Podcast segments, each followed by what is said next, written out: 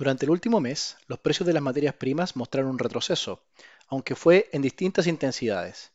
De hecho, el cobre registró una importante caída, bajando de los 4 dólares la libra, mientras que el petróleo retrocedió, aunque manteniéndose sobre los 100 dólares el barril. Así, el comportamiento del cobre creemos que se encuentra más marcada la visión de una importante desaceleración de la actividad global hacia adelante, mientras que en el caso del petróleo, los factores de oferta, como lo es la guerra entre Rusia y Ucrania y el lento proceso de ajuste de la OPEC en la producción, le estarían entregando un mayor sustento. ¿Pero esto último será sostenible en el tiempo? Este desempeño que hemos visto en las materias primas no solo creemos que entregaría débiles perspectivas para Chile desde el punto de vista del contexto global que estará enfrentando hacia adelante, sino que también es agudo desde el punto de vista de las peores condiciones de intercambio comercial que estamos enfrentando. Es decir, nuestros productos se venden a menor valor y los productos que importamos se mantienen en precios altos.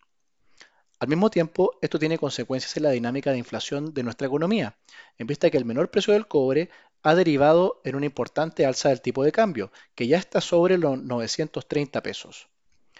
De mantenerse en esos niveles, es posible que sigamos teniendo elevados registros mensuales de IPC, no solo en el corto plazo, sino que también hacia fines de año. De esta forma, al parecer, las inversiones en UF continuarían siendo las favoritas hasta el momento.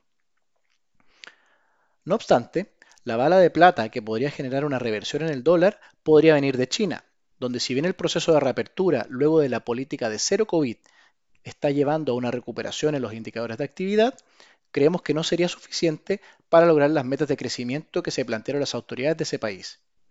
De esta forma, la probabilidad de un estímulo mayor en China está aumentando en esta segunda mitad del año, aunque el tiempo empieza a jugar en contra. Finalmente, si quieres saber más sobre nuestras recomendaciones, te invitamos a visitar nuestra página web banco.vice.cl inversiones o contactando directamente a tu ejecutivo de inversión.